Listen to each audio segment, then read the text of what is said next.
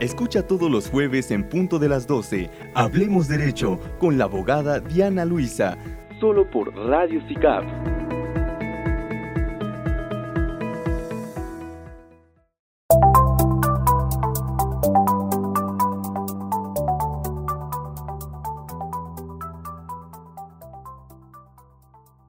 ¿Qué tal? Es un gusto darles la bienvenida a una edición más de este programa Hablemos Derecho. Soy la abogada Diana Luisa Ramírez y en este tema que vamos a tocar el día de hoy, pues se trata de los créditos fiscales. Y vamos a platicar un poquito de este tema porque, pues como diría Carlitos, eh, ya no quiero ser adulto, Tommy, pero pues son temas que tenemos que saber porque pues todos tenemos y estamos sujetos a estas obligaciones que surgen principalmente cuando empezamos a trabajar.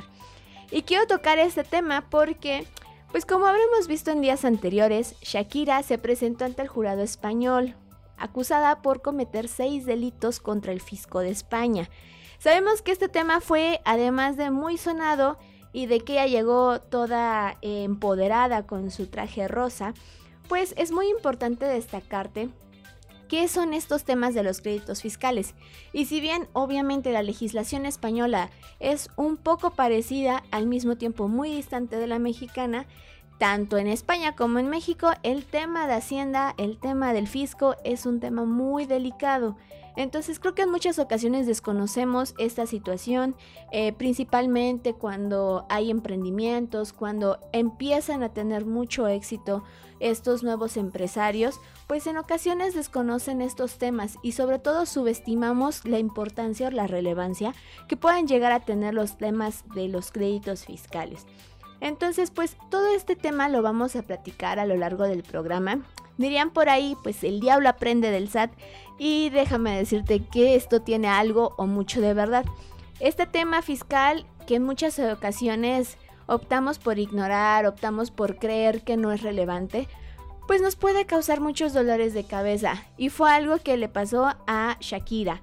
Y por mencionarte un ejemplo que fue muy sonado, que fue súper, súper conocido, te voy a compartir a lo largo del programa lo que equivale en nuestra moneda, en las cantidades que ella ha pagado y pues sobre todo para evitar que te enfrentes a un tema como el de Shakira, pues te voy a dar una pequeñitita eh, clase, por así decirlo, de esto que son los créditos fiscales. Vamos a platicar sobre todo pues de quiénes nos pueden hacer efectivos el cobro de estos créditos fiscales. Pero no todo es malo, también te voy a compartir sobre los medios de defensa que tenemos como contribuyentes, como ciudadanos, para poder pues dar esta batalla en caso de que tú decidas o bien llegar a un arreglo como Shakira lo hizo. Recuerda que estamos transmitiendo en vivo desde la cabina de Radio CICAP. Puedes enviar tus mensajes de texto a la página de Facebook de Radio CICAP, así como al WhatsApp 238-211-3140. También puedes mandarme mensaje a mis redes sociales, me encuentras en Facebook e Instagram como Diana Luisa RM. Vamos a un corte comercial y volvemos. Estamos de regreso en tu programa Hablemos Derecho. Y bueno, como te comentaba de esta situación, vamos a poner un poquito el famoso contexto. El día lunes 20 de noviembre, Shakira se presentó a una audiencia de juicio oral en la Audiencia Provincial de Barcelona, donde le juzgaban por su presunta comisión de seis delitos fiscales entre el año 2012 y 2014. Pues como sabemos, Shakira optó por llegar a un acuerdo de cumplimiento. Estos acuerdos de cumplimiento eh, consisten en pues llegar a un arreglo a fin de pues ponerle fin a una controversia. En este caso, en la audiencia pues fue leída en voz alta en qué consistía el acuerdo y eh, sobre todo es consiste en que eh, la persona implicada, en este caso Shakira, pues reconociera su responsabilidad y aceptara la sentencia que le estaban dando. Una vez que ya fue leído el acuerdo en voz alta, fue difundido mediante la oficina de prensa del tribunal y bueno, este acuerdo consistía en lo siguiente. Shakira pagaría una multa de 7.3 millones de euros, lo que representa la mitad del importe defraudado. Ojo aquí, o sea, es la mitad del importe defraudado, ni siquiera es que estés diciendo estás liquidándolo, no.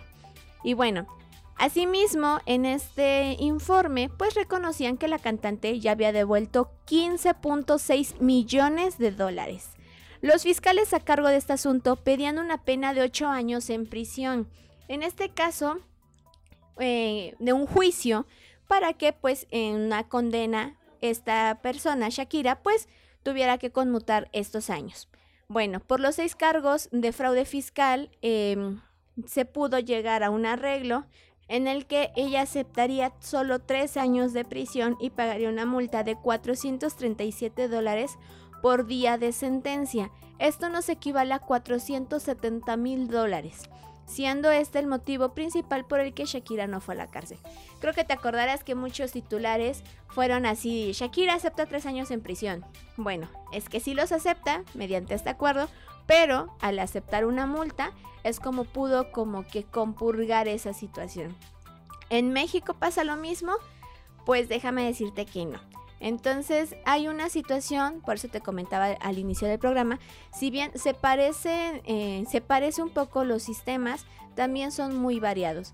En este caso, bueno, contemplando que el fisco es una autoridad que al igual que en México nadie se le escapa, pues eh, se entiende que al ser una persona famosa, pues pudo tener ciertos beneficios. Beneficios que le costaron millones, pero los pudo gestionar. Y bueno, esta sesión solo duró 10 minutos y creo que te habrás acordado o habrás visto que decía que solamente Shakira dijo sí y gracias. Y es que esto fue real, ella solamente con el sí reconoce el acuerdo y da las gracias ya que pues le pudieron eh, aplicar la sentencia y la pena por este acuerdo que ya te he hecho referencia.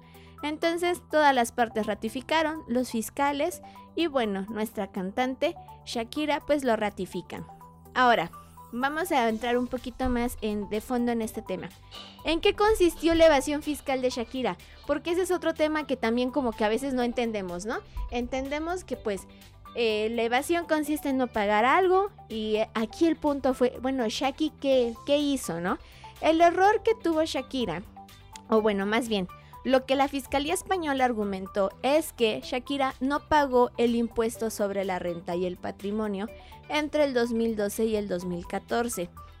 Nosotros en México también tenemos un impuesto similar y es el ISR, que es el impuesto sobre la renta. Bueno, retomando el caso de Shakira. El no haber pagado este impuesto ascendía a unos 15.6 millones de dólares. Ahora, el Código Tributario Español indica que quien reside en el país durante al menos seis meses y un día, equivaliendo a 183 días, o en un año determinado, está obligada a pagar impuestos. Y esta, esta ley, este artículo del Código Tributario Español, pues es de donde se agarra el fisco para poderle exigir a Shakira el cumplimiento de sus obligaciones. Aquí lo que argumentaban eran que pues había excedido estos días y esto es lo que hace que empiece todo este merequetengue. ¿Por qué? Pues porque Shakira dice que esto no había sido así, que inclusive se tenía pues eh, la intención, de acuerdo a declaraciones del abogado de Shakira, de irse a un juicio. Aquí hay un dato bien interesante. En el juicio se tenía contemplado desahogar 117 testimonios, los cuales consistían entre empleados de restaurantes, bares, hoteles, vecinos, directivos de marcas, ginecólogos e inclusive se rumoraba que iba a declarar su expareja Antonio de la Rúa. Antonio de la Rúa, su gran pareja sentimental, a la cual le dedicó dos megarrolones que todos conocemos y es Días de Enero y La Loba.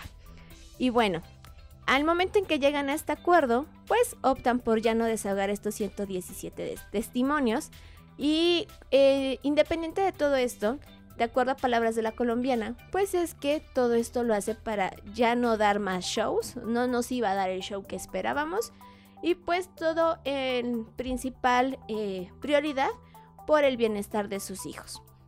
El abogado de Shakira ha manifestado también en últimas entrevistas que el romance con Piqué le ha costado 120 millones de euros, lo que equivale a 2.200 millones de pesos mexicanos. Imagínate cómo ha estado este asunto con Shakira, donde pues ha sido un tema demasiado controvertido y donde bueno, ella dirían los memes, ¿no? Ella no llora, ella factura, pero pues aquí no pudo declarar y ese fue el problema que tuvo. Y ahora, este contexto que te doy es para que vayamos entendiendo qué es lo que pasa con el fisco. Shakira siendo una cantante de talla internacional, teniendo una fundación internacional y todo lo que ella ha logrado, pues no está exenta de cumplir con sus obligaciones tributarias. Y si eso le pasa a Shakira, ¿qué nos pueda pasar nosotros los simples mortales? Y eso es algo que te voy a compartir en el siguiente bloque, porque vamos a platicar de todo lo que es Hacienda, el SAT, y pues todas estas cosas que en muchas ocasiones creemos que es de adultos, pero pues si ya estás en un emprendimiento, si ya estás en una nómina, si ya estás trabajando eh, y percibes un salario, estás obligado a declarar impuestos. ¿Qué pasa si hacemos omisión a esto? Bueno, además de que nos hacemos acreedores a un procedimiento sancionador, es muy importante destacar que al momento en que uno no declara, nos metemos en un problema que no creas que se acaba con el paso de meses. El fisco puede ir actualizando y actualizando y si debías un peso, bueno, el fisco te puede llegar a cobrar con actualizaciones y recargos 100, 200 mil pesos. Y no es algo exagerado, hay muchísima gente, muchísimos testimonios donde la gente creía que pues eh, no pasaba mayores y pues perdieron su casa, les fueron embargados sus coches, sus propiedades y bueno, por mencionar una de tantas cosas que pudieron haberse evitado, es muy importante que en estos temas te asesores de dos personas. Un abogado fiscalista. Ojo aquí, los abogados, aunque tengamos conocimiento de la materia fiscal, tiene que ser un abogado fiscalista, ya que son procedimientos diversos a los que conocemos de manera ordinaria, como materia familiar o penal. Y bueno, también es importante que cuentes con un contador, porque en muchas ocasiones creemos que podemos hacer declaraciones, que podemos hacer trámites, pero no. Un contador es el que nos va a poder también guiar en este camino, pues, de la adultez. Estamos transmitiendo 100% en vivo desde la cabina de Radio SICAP. Puedes pedir tu canción al 238-211-3140. Vamos a un corte comercial y regresando ya te voy a platicar de estos temas con Hacienda. Una pausa y volvemos. Estamos de regreso en Hablemos Derecho y bueno, en nuestro país, como todos hemos escuchado en algún momento hablar de lo que es Hacienda y pues este tema, por eso te lo quería compartir hoy. El SAT, que es el Servicio de Administración Tributaria, eh, te voy a contar un poquito qué es y qué hace. Este es un órgano descentralizado de la Secretaría de Hacienda y Crédito Público. Esto significa, al ser un órgano descentralizado, que es independiente a Hacienda y por ende tiene sus competencias y facultades de manera autónoma. Sin embargo, pues funciona bajo el mando de Hacienda. Digamos que es alguien que puede hacer lo que quiere, pero pues tiene que tiene a su mamá y su mamá se llama Hacienda. Bueno, el SAT tiene un carácter de autoridad fiscal y es el responsable de aplicar la legislación fiscal y aduanera con el propósito de que las personas físicas, como tú, como yo, y bueno, también las morales, que son las empresas, contribuyan de manera proporcional y equitativa al gasto público. Ahora bien, todo esto se da también eh, otra palabra que pues es como que muy sonadita, pero que en muchas ocasiones pues no, no sabemos qué significa. Y es los créditos fiscales. ¿Por qué? Porque SAT está facultado para hacer efectivo el cobro de créditos fiscales. Y bueno, en este caso es, ¿qué es un crédito fiscal? ¿No? Bueno, el crédito fiscal es un ingreso que tiene derecho a percibir el Estado en sus funciones de derecho público. Y bueno, este ingreso proviene de contribuciones aprovechamientos o de sus accesorios. ¿Esto qué significa? Pues que es un punto, una entradita que tiene el Estado en la que tú le vas a contribuir por lo que tú has recibido. Entonces creo que hasta aquí pues ya vamos sabiendo quién es el SAT, quién es Hacienda, qué hace el SAT y pues qué es un crédito fiscal. Ahora bien, en muchas ocasiones, ¿qué pasa? Eh, al momento en que tienes eh, la obligación de cumplir con tus créditos fiscales, eh, puede pasar en muchas ocasiones y aquí es algo que pasa demasiado, o sea, esto es algo que en muchas ocasiones pareciera una película, pero no. En muchas ocasiones el hecho de rendir una declaración fuera de término, eh, de que si a tu contador o a ti se te pasó por un día, ya empiezan los procedimientos en tu contra. Entonces, este es un tema muy importante. Pero supongamos que se te olvidó cumplir con un crédito fiscal. Bueno, ¿qué pasa si no cumples con este crédito? Lo que va a pasar es que el SAT te va a notificar que no has cumplido.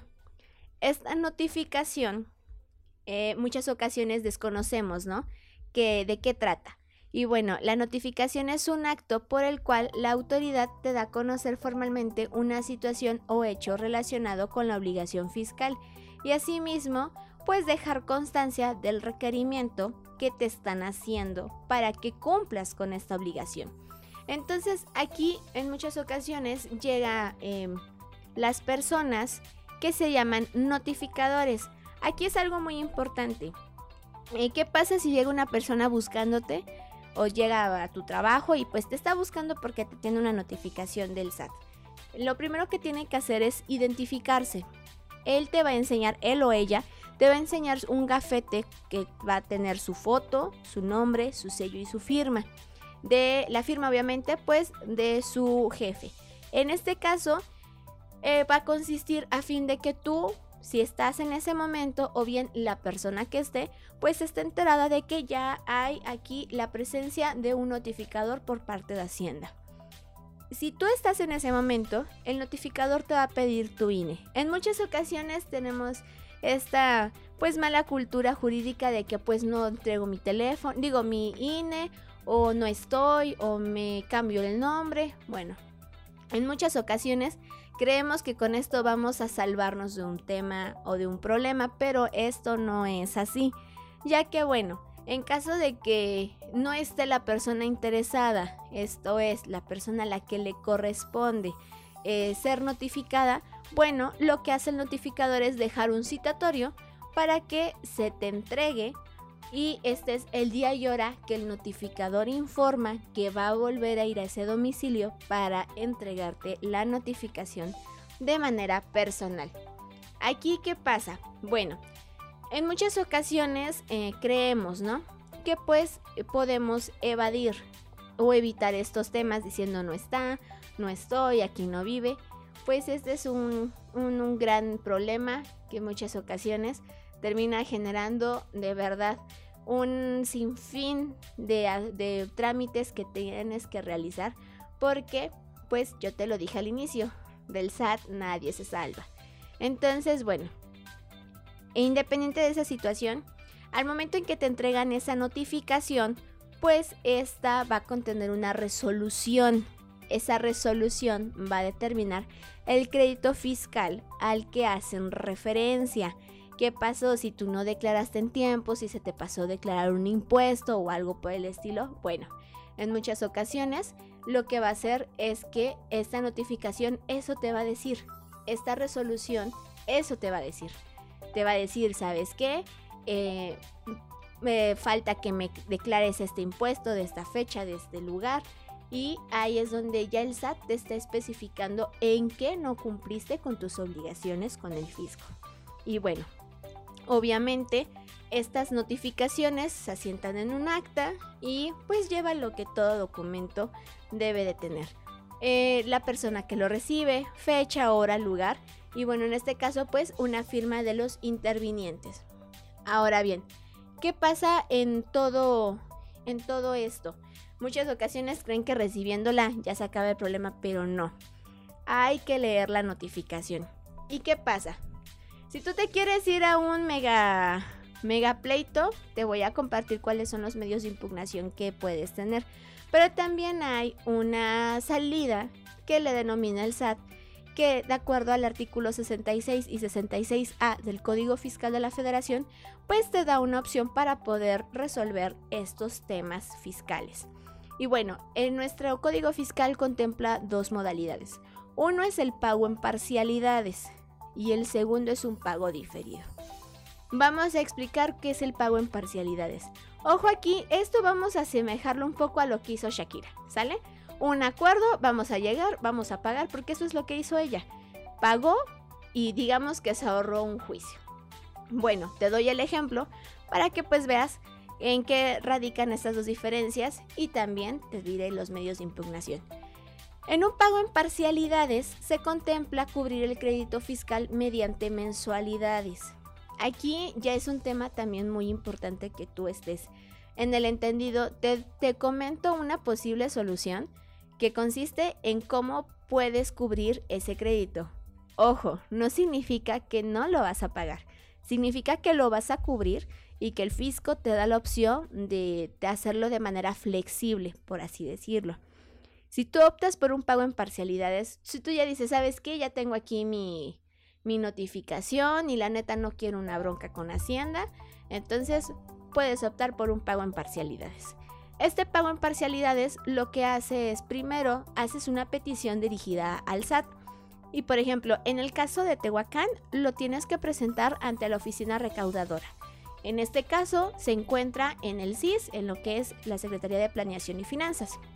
Y bueno, esta petición la haces obviamente a fin de que te autoricen que del crédito que ya te notificaron que no cumpliste, te permitan poderlo cumplir ahora en parcialidades. Y bien, en, este, en esta modalidad te permiten elegir el número de meses en los que tú puedes cumplir este crédito sin que exceda de 36 meses. Ojo aquí, al momento de realizar la solicitud debes de cubrir el 20% del monto total de pago. Y por eso te digo, no te salvas de pagar. O sea, aquí ya es que tú reconoces que se te pasó y vas a buscar la manera de arreglar esto. Tienes que exhibir el 20% del monto del pago total. Obviamente ya una vez que eh, te hayan acordado de forma favorable tu petición. Y bueno, este 20% va a contar como un pago inicial y los meses restantes, que sería el 80% que faltaría por cubrir, entran a esos meses que tú manifiestes en tu escrito. Y aquí es muy importante, son los meses que tú pediste. Aquí no te van a dar chance de que un mes más porque eso no es posible. Aquí es muy interesante y si te digo que nada se le va a Hacienda es porque pues te va a cobrar intereses. A los meses que elijas te va a cobrar intereses. Por ejemplo, eh, si eliges de 1 a 12 meses para poder cubrir ese crédito, estamos hablando que te van a cobrar el 1% mensual de intereses sobre el monto que tienes que pagar. De 13 a 24 meses te van a cobrar el 1.25% mensual y de 25 a 36 meses el 1.50% mensual.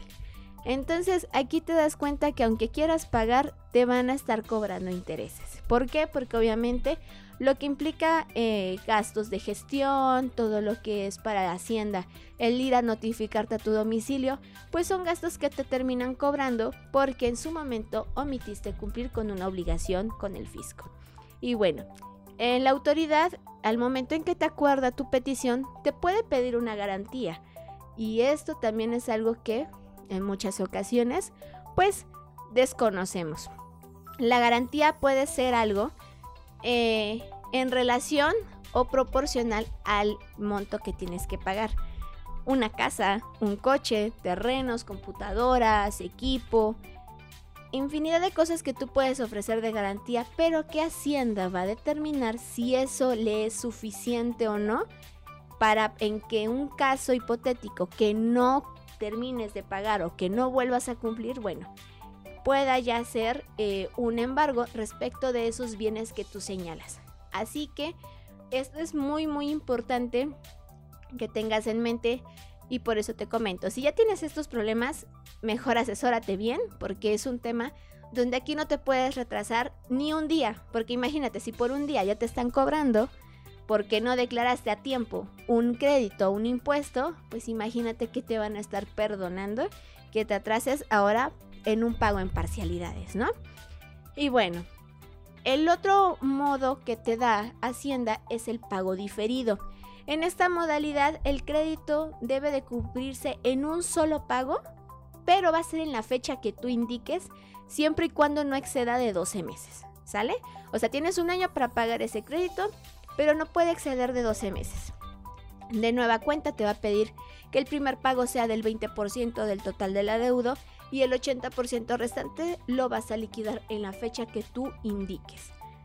De igual manera, esto no es nada más porque tú quieras, tienes que hacer una petición, te tiene que acordar de manera favorable. Y bueno, ¿cuál es la ventaja? Que aquí pues puedes dar el golpe de liquidar la deuda.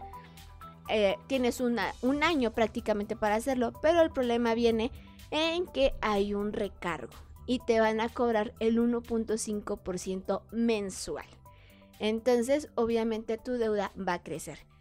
En cualquiera de los dos casos, no te vas a salvar de los intereses y pues sobre todo, al momento en que tú cubras y cumplas con esta obligación fiscal, pues no hay embargo y se extingue el crédito que te están cobrando.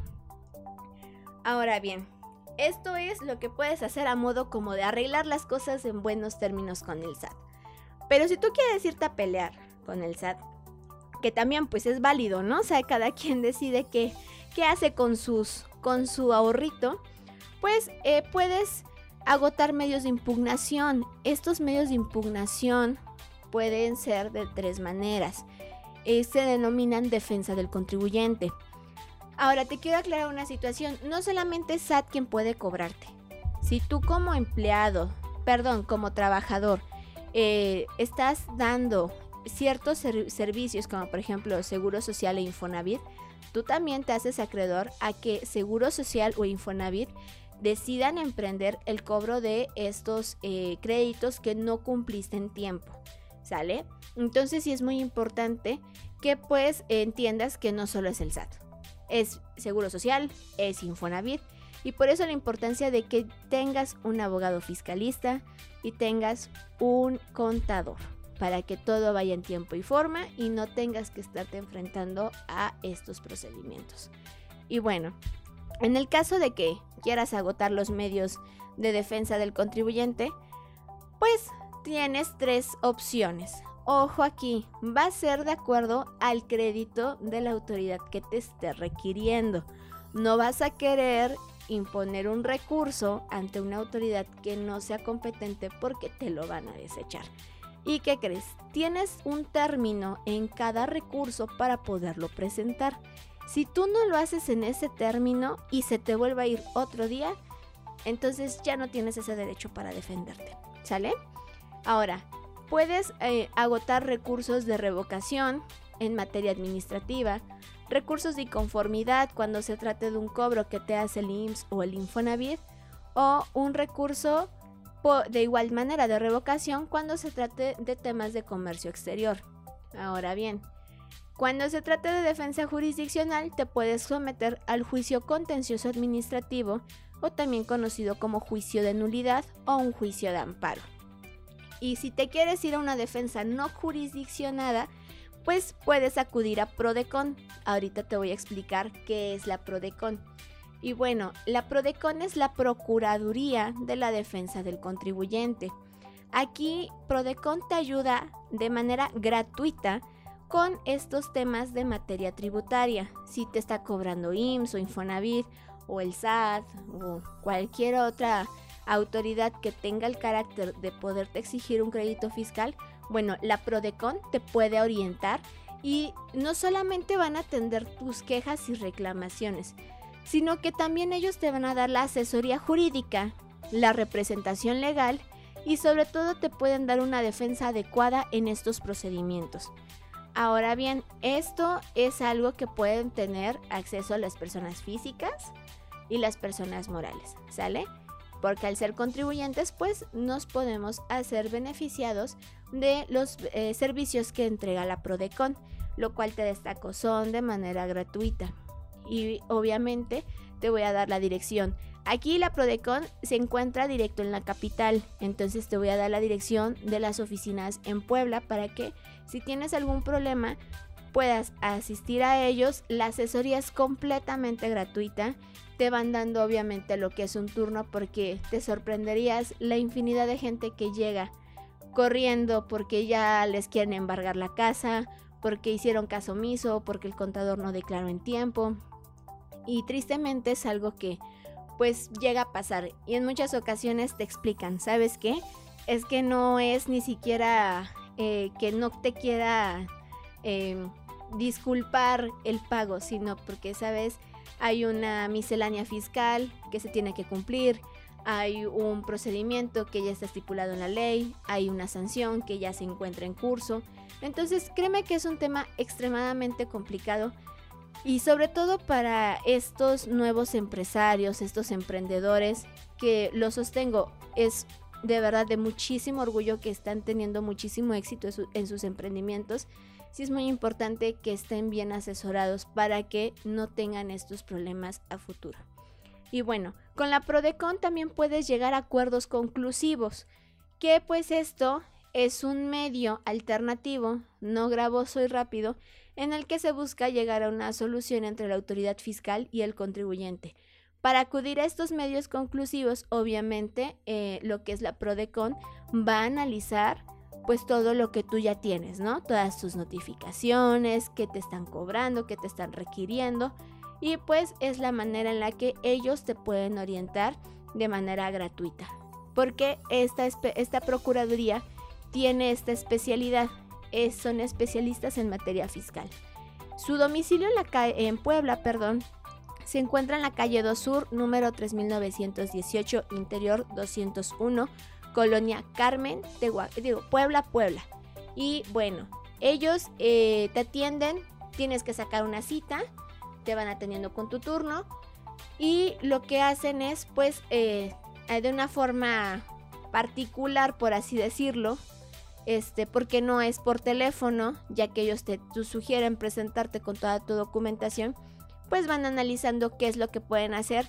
Ellos mismos te imprimen ahí lo que son tus escritos, tus recursos, todo lo que vas a presentar, o te dicen eh, qué día te los van a, te van a hacer entrega, o inclusive ellos mismos también los entregan. Entonces es una procuraduría que realmente ayuda demasiado y también te explican, ¿sabes qué? Esto ya no puedes eh, agotarlo porque en muchas ocasiones eh, creen que pueden someterse a un pago en parcialidades, no cumplen y luego piden un pago diferido y tampoco cumplen.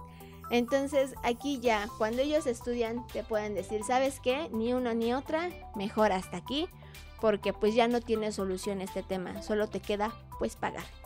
Y si te tocó el tema es porque es algo que vimos hace unos días muy sonado con Shakira, y eso fue lo que hizo Shakira. No le quedó de otra más que pagar. Así se hubiera ido a un juicio y hubiera desahogado más de 100 testigos y demás, pues el resultado tenía que ser uno solo y es pagar.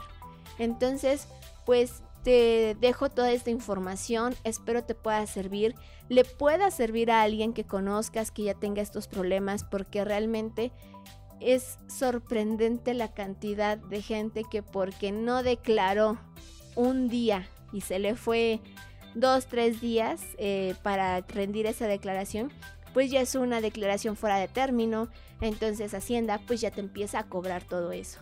Es un tema muy delicado, por eso te sugiero acércate, busca un abogado fiscalista con esa especialidad. Así como buscamos doctores con especialidad, pues así también busca un abogado, un abogado fiscalista, un abogado que tenga el conocimiento porque no es el mismo procedimiento que se llevan en otras materias.